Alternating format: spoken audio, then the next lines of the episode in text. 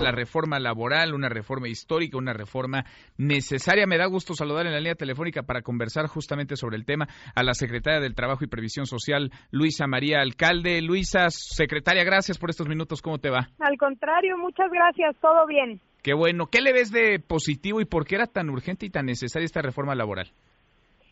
pues creo que es una reforma histórica. La verdad es que es un pendiente que teníamos desde hace muchos años por varios motivos.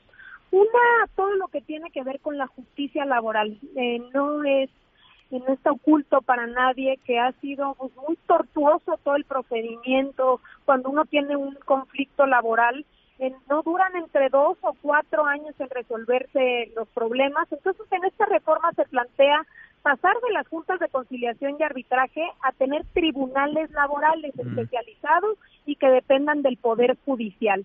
Y con un procedimiento mucho más ágil, más expedito en presencia de juez, oral, más moderno. Entonces creo que esto eh, va a ayudar muchísimo en ese sentido.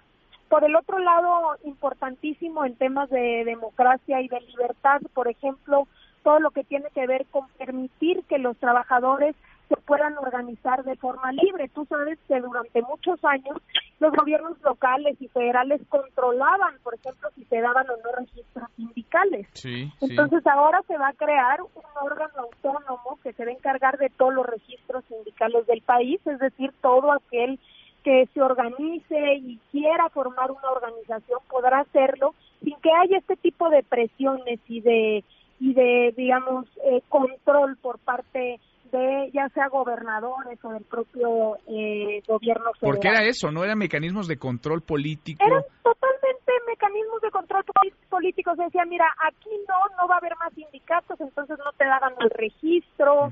Y siempre esa fue, digamos, como la, la cultura, ¿no? Que, está, que estuviera en manos la decisión un poco más como de conveniencia política a quién se le daba un registro y a quién no. Y más aún si no estabas, si no perteneces al sindicato, de plano perdías tu chamba, ¿no? Te corrían. Ese es otro de los motivos, que no había, que, que había consecuencias de esa naturaleza y que la gente finalmente no podía decidir si pertenecer a un sindicato o no, o formar otro. Entonces, en esta iniciativa se, se, se protege el derecho para formar sindicatos y para pertenecer o dejar de pertenecer eh, si uno no quiere formar parte de un sindicato u otro. Y, y yo creo que de manera muy relevante el hecho de que uno, va a haber votaciones secretas, todo el procedimiento de voto personal libre y secreto para elegir dirigentes, que realmente los dirigentes sean producto de la decisión de eh, los trabajadores que participan en esa organización sindical. Y fundamental, eh, digamos, como que le da una importancia a la contratación colectiva. Por ejemplo, mm. actualmente lo que lo que sucede es que cualquier empleador puede decidir con qué con qué sindicato firmar un contrato colectivo y lo hace muchas veces sin el conocimiento de los propios trabajadores, sin el respaldo de esos trabajadores. Estos se llaman contratos de protección y los tenemos, digamos, son el pan nuestro de cada día, es decir, hay muchísimos en nuestro país y muchos de esos se hacen por, por, una parte porque no se requiere de que haya un respaldo de los trabajadores, pero también hay que decirlo, porque se ha utilizado también a manera de extorsión. Por ejemplo, tú vas a poner, no sé, vas a construir un edificio, todavía no pones la primera piedra y ya te cayó un sindicato no, ya te está pidiendo una mordida, una lana. Sí.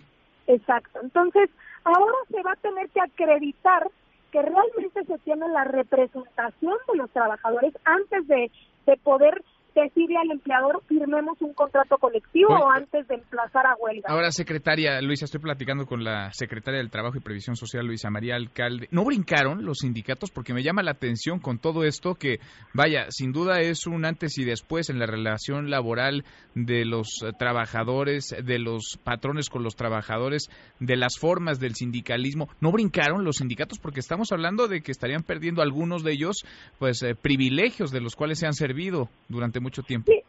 Mira, yo creo que ese ese debate ya había sido dado. Yo creo que ya nadie eh, ahora defiende ese ese estilo este en nuestro país. Y acuérdate que esta iniciativa no es nueva, es producto de una reforma constitucional que se aprobó en febrero de 2017.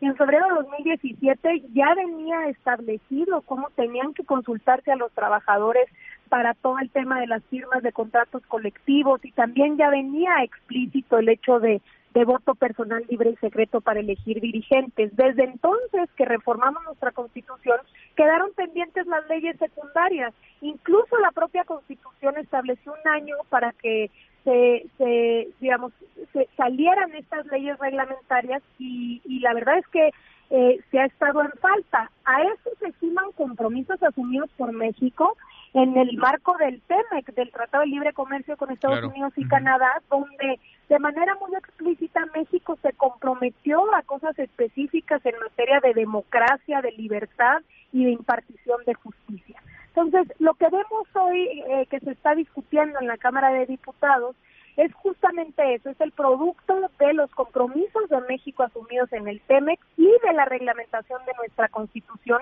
que van a traer, creo que, un ambiente de mayor eh, cercanía, de mayor diálogo auténtico entre los líderes sindicales y los trabajadores, pero también entre los propios empleadores con sus trabajadores. y creo que esto pues es en beneficio de México. Sin duda, pues ahí está ponemos esta reforma como un antes y un después en el sentido de terminar, ojalá, con el charrismo y con esas malas prácticas. Y bienvenido a un sindicalismo, pero que sea democrático, que realmente represente a los trabajadores y no que se sirva de ellos. Luisa, secretaria, muchas gracias por estos minutos. muchísimas gracias, te mando un fuerte abrazo. Igualmente, muy, muy buenas tardes. Mesa para todos.